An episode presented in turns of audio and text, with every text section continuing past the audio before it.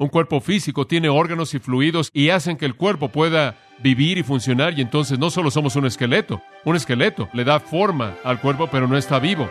Tiene que estar fluyendo en él ciertas actitudes espirituales y eso es lo que veo como los sistemas internos de la iglesia.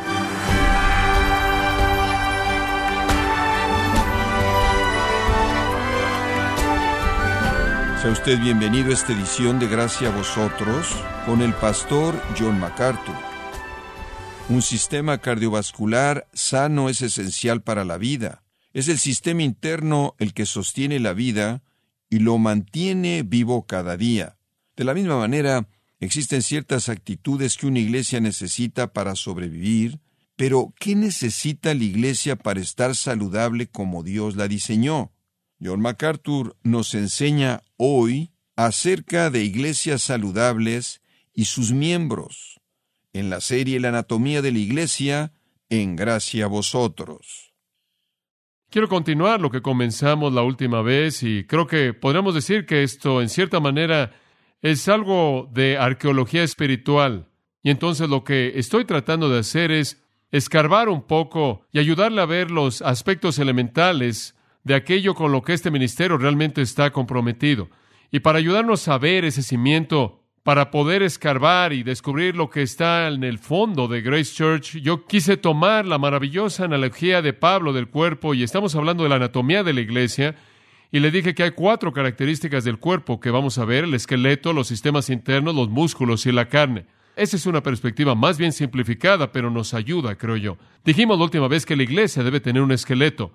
Eso le da su forma, eso le da su marco, eso le permite estar en pie. Ese es el cimiento no negociable sustancial, básico, de lo cual todo depende y a través de lo cual todo lo demás se mueve. Y dijimos que nuestros principios de cimiento no negociable son estos cinco. Un alto concepto de Dios, la autoridad absoluta de las Escrituras, claridad doctrinal, santidad personal y un entendimiento de la autoridad espiritual. Esas son las cosas clave. Debemos continuar exaltando a Dios, exaltando su nombre bendito, santo. Debemos continuar dándole la prioridad a la palabra de Dios, hacerla todo, estudiarla, predicarla, enseñarla. También debemos estar comprometidos con extraer de ella la doctrina que es clara, precisa y se aplica a la vida. También debemos buscar con todas nuestras fuerzas en el Espíritu Santo la santidad, la virtud, la piedad, la justicia y debemos entender la autoridad espiritual. Hay una gran responsabilidad en ser un líder espiritual y ser alguien que sigue a aquellos que guían. Y entonces de vez en cuando usted me va a oír hablar de Dios, de las escrituras y la doctrina, la santidad y la autoridad, y usted entenderá que necesito continuar colocando la estructura, el esqueleto, el marco de referencia, y entonces estos son los temas a los que usted regresa una y otra y otra vez, y a veces, si se oye como el mismo sermón, podría ser, pero en la mayoría de los casos podría no serlo. Si lo es, de vez en cuando siempre trato de gritar en diferentes lugares para que se vea diferente en la superficie. Pero es simplemente que son estas cosas que tienen que ser reafirmadas para que, como vimos la última vez en donde Pedro dijo, quiero que se acuerden de estas cosas para que después de que yo no esté, todavía se acuerden de ellas. Todavía las va a recordar. Es lo mismo que Pablo tenía en su corazón cuando le escribió a los filipenses y dijo, me da gusto por lo que veo cuando estoy con ustedes, pero me va a dar aún más gusto por lo que veo cuando ya esté ausente de ustedes, que están ocupados en su salvación con temor y temblor. No sé cuánto el Señor me va a dar o cuánto tiempo voy a estar en este lugar, pero la satisfacción más grande que jamás puedo tener cuando yo no esté, si ese es el propósito de Dios al mirar atrás, si es posible de donde quiera que yo esté, no sé si pueda mirar atrás desde el cielo y pueda decir, siguen, todavía están comprometidos con las cosas con las que estuvieron comprometidos en mi presencia. Y para ayudarnos a reafirmar estas cosas de cimiento, en cierta manera estamos estructurándonos a nosotros mismos. Ahora, yo creo que es esencial en la vida de la iglesia que estos no negociables sean enfatizados, lo cual quiere decir que son parte del ministerio de predicación una y otra y otra y otra vez. En segundo lugar, deben ser parte del ministerio de enseñanza. Si usted enseña un grupo de comunión o un grupo de estudio bíblico o una clase de niños o una clase de jóvenes o lo que sea, en donde quiera que esté, si usted está discipulando a alguien, estas son las cosas a las que tiene que regresar debe continuar colocando el esqueleto para tener el cimiento, tener la forma que es necesaria para que el cuerpo sea lo que Cristo quiera que sea. Y entonces debemos predicarlo y enseñarlo y después también el ejemplo es la clave. Debemos modelarlo. Debe haber una demostración del compromiso con estas cosas, no solo en lo que decimos, sino en la vida que vivimos. Yo tengo que estar tan comprometido con la santidad personal, la claridad doctrinal, la autoridad de las escrituras y demás en mi vida, como lo soy en mi predicación. De lo contrario, todo se va a perder. Y entonces estamos comprometidos con estas cosas. Ahora eso me lleva a una segunda categoría, los sistemas internos. Yo creo que la iglesia debe tener fluyendo en ella ciertas actitudes espirituales. Un cuerpo físico tiene órganos y fluidos que fluyen adentro de él y hacen que el cuerpo pueda vivir y funcionar y entonces no solo somos un esqueleto. Un esqueleto no está vivo, le da forma al cuerpo, pero no está vivo. Tiene que estar fluyendo en él ciertas actitudes espirituales y eso es lo que veo como los sistemas internos de la iglesia. El esfuerzo pastoral, la meta de los ancianos, la meta de los líderes en la iglesia es generar en los corazones de la gente ciertas actitudes espirituales. No solo estamos tratando de hacer que usted haga ciertas cosas, no solo estamos tratando de decirle necesita hacer esto y hacer aquello y demás, sino que más bien generar el tipo apropiado de actitudes espirituales que en sí mismas van a motivar el tipo apropiado de conducta. Como puede ver, usted puede hacer lo correcto de manera externa y tener una actitud mala. Pero si usted tiene una actitud buena, usted va a hacer lo correcto externamente, emanando de una actitud correcta. Y entonces trabajamos en el fruto del Espíritu, por así decirlo, la motivación interna, la actitud interna. Algunas veces los jóvenes entran a un pastorado, llegan a una iglesia y ven que esa iglesia quizás no está organizada de la manera correcta y quizás no ven todas las cosas que les gustaría ver y entonces su tentación invariablemente es reorganizar la iglesia. Y algunas veces van a llamarme o hablarme y me van a decir, hombre, queremos tener ancianos, queremos reorganizar esto, reorganizar aquello. Y con frecuencia les digo, ¿sabes lo que vas a tener cuando reorganices a la iglesia? Vas a tener a las mismas personas con las mismas actitudes en una estructura diferente. Me acuerdo cuando llegué por primera vez a Grace, tenía una idea entera de cómo hacer que la escuela dominical funcionara. Este era alrededor del primer mes que estaba aquí y escribí esto y se lo presenté al comité de educación y de manera unánime me dijeron que no, dijeron, ¿quién eres tú, niño? Hemos estado aquí por mucho tiempo, ¿de dónde saliste? Prueba que puedes. Años después terminaron diseñando ese mismo sistema, simplemente era cuestión de cultivar, desarrollar las actitudes espirituales que llevaron, que dieron lugar al tipo correcto de respuestas. Por otro lado, usted no puede preocuparse acerca de la estructura de la iglesia. Y si usted cultiva, infunde la actitud espiritual correcta, la estructura, en cierta manera se va a encargar de sí misma porque la gente controlada por el Espíritu van a hacer cosas guiadas por el Espíritu. Y lo que van a hacer es que van a estarse moviendo hacia la conformidad con el patrón bíblico de la iglesia. Entonces debemos tener un énfasis en la iglesia, en las actitudes. Tenemos que trabajar en lo que está dentro de usted. No estamos interesados en tan solo hacer que usted se conduzca de cierta manera asegurarse de que usted dé su dinero, asegurarse de que usted se aparezca el domingo por la mañana, el domingo por la noche, el miércoles por la noche, asegurarse de que usted ore cinco horas a la semana o lo que sea, asegurarse de que usted lea su Biblia diariamente, entregado al deber. Esa no es la idea. Ahora ese no es el enfoque. No estamos viendo las cosas de una manera legalista o superficial, sino que el esfuerzo del ministerio siempre ha sido generar actitudes y algunas veces usted va a lidiar una batalla porque hay algunas personas que no vienen con las actitudes correctas. Y usted les quiere decir, hazlo de cualquier manera, inclusive con tu actitud mala. Pero usted tiene que dejar de hacer eso porque usted no quiere terminar en las manos de la satisfacción que viene del legalismo. Y entonces nos concentramos en actitudes. Y a lo largo de los años, estas son las actitudes que me ha preocupado ver en los corazones y vidas de los míos, en mi propia vida, como también en toda la gente aquí. En primer lugar y sobre cualquier otra cosa está la obediencia, una actitud de obediencia. Ahora esta es la actitud predominante de todas las actitudes. Esto dice, si Dios dice algo, lo voy a hacer. Esto no es concesión, digo, si Dios lo dice, eso es todo. No está abierto a debate, no es algo con lo que usted discute, usted lo hace, obediencia. Esta es la actitud preeminente. Y entonces, semana tras semana, mes tras mes y año tras año, simplemente seguimos presentando la palabra de Dios, metiéndola a las mentes y corazones de todos nosotros con la implicación, si esto es lo que Dios dice, debe responder. Debe hacerlo para la gloria de Dios y para su propia bendición y la salvación de almas y el ejemplo para otros cristianos. Por todas esas razones obedecemos, porque es correcto y glorifica a Dios, porque nos coloca en el lugar de la bendición, porque nos permite estar llenos del Espíritu para que podamos alcanzar a otros y establecer el ejemplo para aquellos que nos ven y ver cómo vivimos, la obediencia. Dice usted, bueno, parece bastante obvio, claro, porque usted fue salvo al afirmar el señorío de Cristo, ¿verdad? Y eso simplemente es decir, Tú estás a cargo, Señor. Yo voy a seguirte. Tú eres Señor, yo soy el siervo. ¿Por qué me llamáis Señor, Señor, y no hacéis lo que yo digo? Jesús dice, o digo, eso no tiene sentido, no me llamen Señor y después no me obedezcan. Entonces, si yo soy Señor, eso significa que ustedes hacen lo que digo, ¿verdad? Correcto, eso es obvio. Y eso es lo que él quiso decir en el Evangelio de Mateo capítulo 7 cuando dijo, es un camino estrecho y una puerta estrecha y un camino estrecho. El camino es estrecho porque está confinado por la voluntad de Dios y la ley de Dios y la palabra de Dios. Y entonces venimos afirmando a Jesús como Señor, Romanos 10, 9 y 10. Venimos sometiéndose a su señorío y básicamente esto es una vida de obediencia. Y entonces esta es la primera actitud y la más importante. Phil Johnson quiso compartir conmigo esta semana ahí en el Ministerio de Radio una cinta que había recibido de uno de nuestros oyentes que escribió y dijo, o oh, no, él envió, creo que envió una carta junto con la cinta, pero su cinta básicamente comunicaba el deseo de su corazón. Durante diez minutos él habló de cómo le había escuchado el programa y apreciaba, valoraba el estudio de la Biblia y demás, y después él entró en su problema. Él tenía muchos problemas en su vida y el Señor estaba trabajando con él, pero una cosa en particular por la que él estaba curioso, él tenía curiosidad y tenía dudas y se preguntaba cuál era nuestra perspectiva, era esto, que él no sentía que en su vida jamás había tenido un sentimiento normal hacia las mujeres. Él no parecía sentirse como los hombres deben sentirse hacia las mujeres, y se sentía de una manera muy fuerte hacia los animales de granja. Es correcto, animales de granja. Y él se preguntó lo que nosotros pensábamos acerca de esto y él dijo que él pensaba que él no era un problema eso.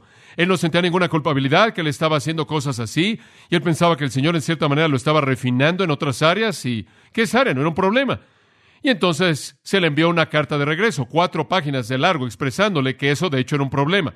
De hecho, si él hubiera estado viviendo en el Antiguo Testamento, él habría estado muerto, porque si un hombre yace con una bestia, él es matado. Y procedimos a expresar en términos amables que Dios no divide la vida y dices, voy a enfrentar estos pecados y no me voy a preocupar demasiado por estos. Todo pecado es una afrenta a su nombre santo.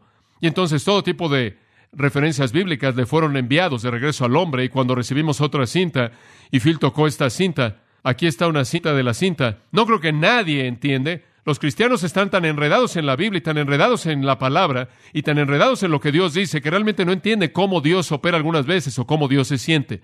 Es increíble. Los cristianos están tan enredados en la palabra, en la Biblia y en lo que Dios dice que no saben cómo Dios se siente. ¿De qué otra manera usted va a saber cómo Dios se siente si usted no lee la Biblia? Lo que el hombre está diciendo, mira, no me acusen con la Biblia. Yo no siento culpabilidad y no me va a molestar lo que Dios dice. Mi pregunta acerca de este hombre es, ¿es él un cristiano? No me importa si va a la iglesia todo el tiempo. Primera de Juan 2 dice, el que guarda mis mandamientos, en él ciertamente el amor de Dios ha sido perfeccionado. Por esto sabemos que le conocemos, ¿verdad? Si guardamos sus mandamientos, digo, usted puede cultivar ese tipo de abominación en su vida y decir que no le molesta en absoluta y después simplemente decir, no quiero enredarme con las cosas de la Biblia, de manera independiente de la Biblia, yo sé cómo Dios se siente y usted tiene un problema. Pero el pecado es así, como puede ver, se vuelve algo en lo que nos justificamos a nosotros mismos. Obviamente, esa es una ilustración extrema, pero simplemente apunta al hecho de que Dios nos ha llamado a la obediencia a su palabra. Sabemos cómo se siente porque nos dice cómo se siente en su palabra, ¿verdad? Y ese es el punto de fondo. Y el gran objetivo y la gran meta del ministerio, escuche, es tan claro en las Escrituras, es edificar a un grupo de personas obedientes. Eso es lo que Dios quiere hacer con su pueblo en el Antiguo Testamento. Eso es lo que Él quiere hacer en el Nuevo, es producir a un grupo de personas obedientes. Dios habla, obedecemos. Pero lo que es triste con mucha frecuencia cuando somos confrontados con la verdad divina, que nos convence de pecado de algo en nuestra vida que no está bien, en lugar de obedecer, simplemente lo hacemos a un lado y seguimos con nuestro patrón de desobediencia. Quizás hay un mensaje del perdón y usted no ha perdonado a alguien. Bueno, en lugar de encargarse de eso, usted simplemente saca eso de su mente consciente y continúa con su espíritu amargado, no perdonador, y entonces realmente nada sucede. Y eso es desobediencia. Y eso se opone de manera total a todo lo que Dios quiere hacer en su vida. Dice usted, bueno, voy a la iglesia, hago mi parte. Bueno, ¿se acuerda de 1 Samuel 15, 22, donde Dios dice, obedecer es mejor que qué? Sacrificio. El ritual nunca reemplazará la obediencia. Y en 1 de Pedro, capítulo 1, Pedro escribe, tenemos que ceñir los lomos de nuestro entendimiento. En otras palabras, por favor, enderezcan su vida. Coloquen sus prioridades en el lugar correcto como hijos obedientes, no conformándose a las concupiscencias que antes tenías en su ignorancia. No vivan como suelen vivir. Deben ser hijos obedientes. Lucas 11:28 Jesús dijo, Bienaventurado es el que oye mi palabra y la guarda, que oye mi palabra y la guarda. Pablo reconoce a los cristianos en Romanos 16, 19, porque su obediencia ha llegado a todos los hombres y me da gusto. Eso hace que el corazón del pastor esté contento cuando la obediencia de su congregación es hecha manifiesta. Prendí la radio esta semana, estaba manejando algún lugar y salió Howard Hendricks y él dijo algunas cosas, pensé que eran muy interesantes. Él dijo que los cristianos de más de 50 años deberían ser los que son más leales al Señor, los que están más emocionados, los más comprometidos, los más puros, los más entusiastas y los que están más disponibles para el servicio. ¿Por qué? Porque han estado oyendo la palabra de Dios por más tiempo, han estado aplicando la palabra de Dios por más tiempo, han estado madurando por más tiempo y deberían estar mostrando el fruto de ese proceso, ¿verdad? Digo, las personas más apasionadas, más entusiastas, emocionadas, disponibles, dinámicas, poderosas en una iglesia, la energía misma de esa iglesia deberían ser las personas que tienen más de 50 años de edad, más de 55, más de 60. Deberían ser la dinámica de la iglesia, el gozo, la emoción, la energía. Deberían estar a la vanguardia en el evangelismo. Deberían ser las personas que están a la vanguardia en la oración. ¿Por qué? Porque han vivido con Dios por más tiempo. Han aplicado la palabra y entonces su patrón de obediencia se ha llevado a cabo durante más tiempo. Por lo tanto, maduran más que aquellos que tienen menos años porque han aplicado constantemente la verdad. Pero ¿con qué frecuencia ha oído usted esto? Y estoy de acuerdo con Howie exactamente con lo que dice. ¿Con qué frecuencia ha oído esto? Bueno, la cosa más maravillosa de nuestra iglesia es que hay tantos jóvenes, son la energía y la dinámica de la iglesia. Ahora me gustan los jóvenes, yo soy uno, lo soy, y estoy de acuerdo con eso. Digo, hay cierta dinámica en los jóvenes. Siempre he dicho que me gusta hablarle a los jóvenes porque por lo menos si no están interesados, tienen la cortesía de decírtelo y de esta manera sabes de inmediato que no están interesados. Y hay una dinámica con los jóvenes, pero escuche, ese es un comentario triste de una iglesia. Cuando usted ve a la iglesia, yo oigo a pastores jóvenes decir esto todo el tiempo, bueno, está llena de gente mayor. Oigo eso, bueno, esa es una iglesia amable y esa es un área buena, pero simplemente está llena de gente mayor. Esa debería ser la dinámica de la iglesia. Pero ¿sabe cuál es la verdad? Que si usted es un cristiano y si usted no aplica de manera continua lo que sabe, usted simplemente va a ser una de esas personas mayores. Y al no aplicar de manera constante la verdad divina, usted va a llegar a tener más de 50 años o lo que sea, y simplemente va a guardar su tienda y se va a meter a dormir. Usted va a querer retirarse espiritualmente. Bueno, he servido muchos años, no sé, no quiero meterme en discipulado de evangelismo, oh, yo soy ya mayor, que los jóvenes hagan eso. ¿Se da cuenta? Cuando vemos el Antiguo Testamento, vemos a líderes en Israel con cabezas blancas, con hombres y mujeres de cabello blanco que eran piadosos. Vemos a la primera iglesia y el dinamismo la dinámica de esos santos maduros. Y vemos a la iglesia contemporánea y tiene que encontrar su vida en niños jóvenes. Me gustan los niños, pero no estoy interesado en una iglesia de adolescentes. Creo que hay más en la iglesia que eso. Necesitamos la vida y la energía que los niños tienen, pero necesitamos el poder que los creyentes maduros tienen, que han vivido las vidas por suficiente tiempo de aplicar la verdad pero si usted puede oír la verdad y continuar con el mismo patrón de vida, sin hacer un esfuerzo consciente en el poder del Espíritu por aplicar esa verdad, lo que sucede es que usted simplemente envejece. Eso es todo. Usted no se vuelve más poderoso. Usted no se vuelve más dinámico. Digo, debería ser que usted casi esté en el cielo simplemente al pararse, ¿no es cierto? Es casi una experiencia única porque hay tanta energía que está en usted que usted se acerca a ese punto en la vida. Me gustaría que eso fuera verdad, pero veo tantas personas que van a la iglesia y conforme pasan los años, debido a que realmente no aplican las cosas que oyen, las oyen, entienden la doctrina, entienden muchas cosas, realmente nunca ha sido aplicada, entonces su vida no ha cambiado. Se han endurecido en una especie de frialdad espiritual, llenos de información, pero sin poder. No quiero que eso pase en mi vida. Digo, simplemente quiero seguir disparando. Si eso significa que necesito estar recogiendo mis dientes falsos que se caen del púlpito hasta que finalmente usted sabe, uno de estos días, quizás esté tan emocionado, pero no lo voy a hacer al mirar hacia atrás en mi vida y decir todo el poder y toda la energía y toda la dinámica se acabó ya para cuando tenía 45 o 50. No estoy esperando retirarme del servicio a Cristo y realmente siento que lo que pasa cuando la gente en cierta manera se desvanece es que han podido oír la palabra de Dios sin aplicarla. Ahora, en algunos casos realmente nunca han podido oírla. No han sido alimentados, no han sido instruidos, pero no en este caso, y entonces debemos estar comprometidos con la obediencia. Oh, pero qué básico es esto, la obediencia a la palabra de Dios. Si hay una verdad y usted la oye de manera consciente en el poder del Espíritu, comience a aplicarla. Cuando usted es confrontado con convicción, no se la aplique a alguien más. No se vaya diciendo, hombre, me gustaría que tal y tal hubiera oído este sermón. Aplíquela, aplíquela usted porque usted está bajo el Señor de Cristo. Y conforme usted obedece, usted progresa a lo largo del camino de la madurez a un nivel de mayor utilidad a Dios. Permítame darle una segunda actitud, humildad, humildad. Esa es otra cosa que deseamos mucho generar en los corazones de la gente. Esta siempre ha sido una preocupación para mí. Digo, el orgullo es un problema para mí, es un problema para usted, yo lo sé. El orgullo fue un problema serio para mí, creo que todavía lo es, pero quizás suele manifestarse más que ahora. Y siempre pensé, una vez que entendí las cosas de Dios, que Dios debería hacerme humilde. Es difícil porque simplemente cuando me decía finalmente eres humilde, se acabó. Entonces es muy difícil aterrizarlo, es muy difícil. Cuando usted se convirtió en cristiano, usted no estaba bajo ninguna ilusión, espero yo, de que el Señor realmente lo necesitaba usted, ¿o sí? Oigo eso. ¿Sabe si el Señor tan solo pudiera salvar a este hombre? Tiene dinero, tiene talento, digo, es un gran líder, wow. El Señor simplemente lo podría usar. Eso es ridículo. El Señor podría salvar a quien Él quisiera, pero ese no es el punto. Como puede ver, básicamente, usted no tiene nada que ofrecer, no me importa quién es usted y tampoco yo. Como el hombre en el capítulo 18, quien cuando fue confrontado con su deuda de 10 mil dólares, no podía pagarla. ¿Por qué? Porque él no tenía nada con qué pagar. Nada, nada, nada que ofrecer. O como Mateo capítulo 5, cuando venimos para entrar en el reino, dice, venimos rogando en espíritu, venimos como mendigos, tan privados que ni siquiera podemos ganarnos la vida. Tenemos que rogar, no tenemos nada. No tenemos nada en nuestra mano, no tenemos ningún talento para ganárnosla, solo podemos rogar, solo podemos mendigar y así es como entramos en bancarrota. ¿Y quieres saber algo? Si tenemos algo ahora, no es nuestro. Es que Dios qué? Nos lo dio. Lo único que tengo que regresarle a Dios es lo que Él me dio, santificado por su salvación y su espíritu, y eso no es para mi crédito, sino para su gloria. Entonces, ¿qué va a hacer que yo sea orgulloso?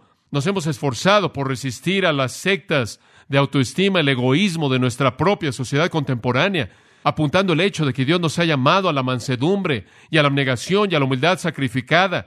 Y ese ha sido un énfasis importante y lo hemos abordado desde todo ángulo diferente. Nos acordamos, ¿no es cierto? Mateo capítulo 10, cuando el Señor dice, niegues a sí mismo, tome su cruz, deje la vida, gane la vida. Y cuando Él dice lo mismo en el capítulo 16, 24 y 25, tomen su cruz, niégate a ti mismo, sígueme, pague el precio, de la abnegación, la humildad, la denigración personal, el colocarte debajo de otros. Y hemos entrado a detalle muchas veces en Filipenses capítulo 2, lo cual dice que cada uno vea por los otros, no lo suyo, estimando a otros mejor que a sí mismo, siempre colocándose abajo. Eres mejor que yo. Busco lo que satisface tu necesidad. Esto es tan importante en la iglesia. Si usted tiene una iglesia en donde hay una lucha porque la gente llegue a lugares de autoridad, usted va a tener el mismo caos que tuvo entre los discípulos. Y todos ellos estaban buscando ser el mayor. Y eso es algo terrible. Todos estamos buscando ser el menor y al mismo tiempo no significa que nos subestimamos porque en Cristo somos eternamente invaluables, pero no es por nosotros, es por Él. La humildad simplemente dice esto, tú eres más importante que yo. Eso es todo lo que dice. No anda por todos lados diciendo, soy un gusano, soy una rata, soy un vagabundo, soy nada, soy basura. No dice eso. No dice, soy bueno para nada. Lo es, usted es de valor a Dios porque usted ha sido redimido y santificado y le ha dado cierto potencial para servirlo. Pero lo que la humildad dice es, tú eres más importante que yo para mí. Esa es la razón por la que dice debe amar a su prójimo como qué, como a ti mismo. Usted debe darle a su prójimo la misma devoción y compromiso que usted se da a sí mismo al satisfacer necesidades.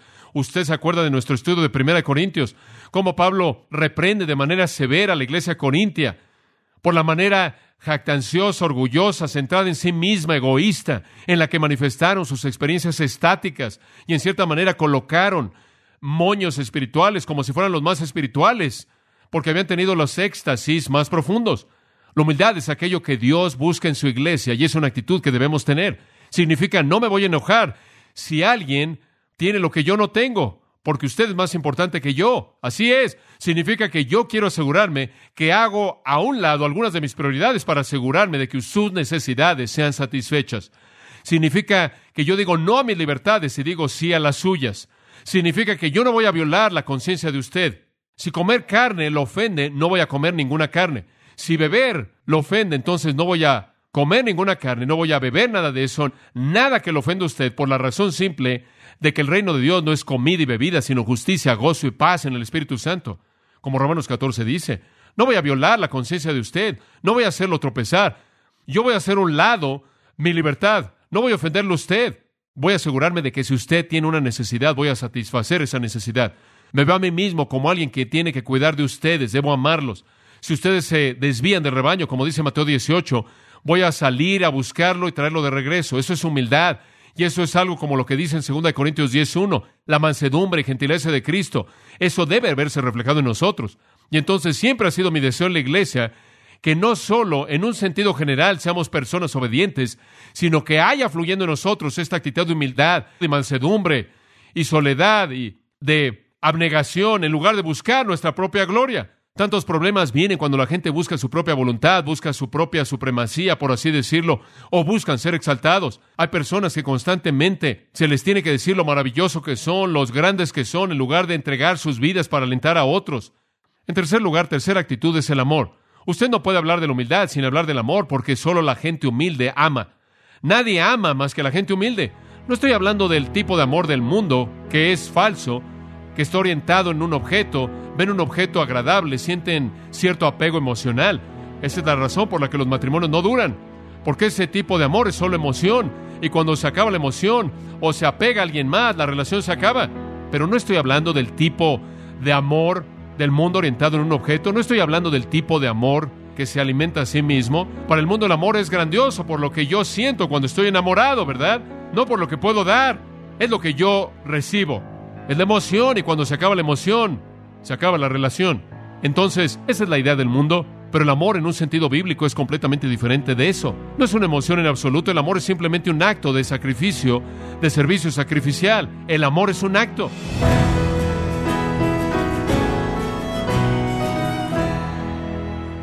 John MacArthur nos recordó que para lograr cambios positivos en la Iglesia se debe enseñar sana doctrina parte de la serie La Anatomía de la Iglesia, en gracia a vosotros. Quiero recordarle, estimado oyente, que tenemos a su disposición el libro El Plan del Señor para la Iglesia, escrito por John MacArthur, donde se nos recuerda que la Iglesia es una institución para la gloria de Dios y debe seguir los principios bíblicos de liderazgo. Puede adquirirlo en nuestra página en gracia.org o en su librería cristiana más cercana. Y también le comento que puede descargar todos los sermones de esta serie La Anatomía de la Iglesia, así como todos aquellos que he escuchado en días, semanas o meses anteriores en gracia.org. Si tiene alguna pregunta o desea conocer más de nuestro ministerio, como son todos los libros del pastor John MacArthur en español o los sermones en CD, que también usted puede adquirir, escríbanos y por favor mencione la estación de radio por medio de la cual usted nos escucha en gracia a vosotros. Es importante conocer no solo el país y ciudad de donde usted nos escucha, sino también la radio. Para quienes contactan nuestro ministerio por primera vez, pueden solicitar una copia del mensaje de promoción sin costo alguno, un mensaje por oyente únicamente.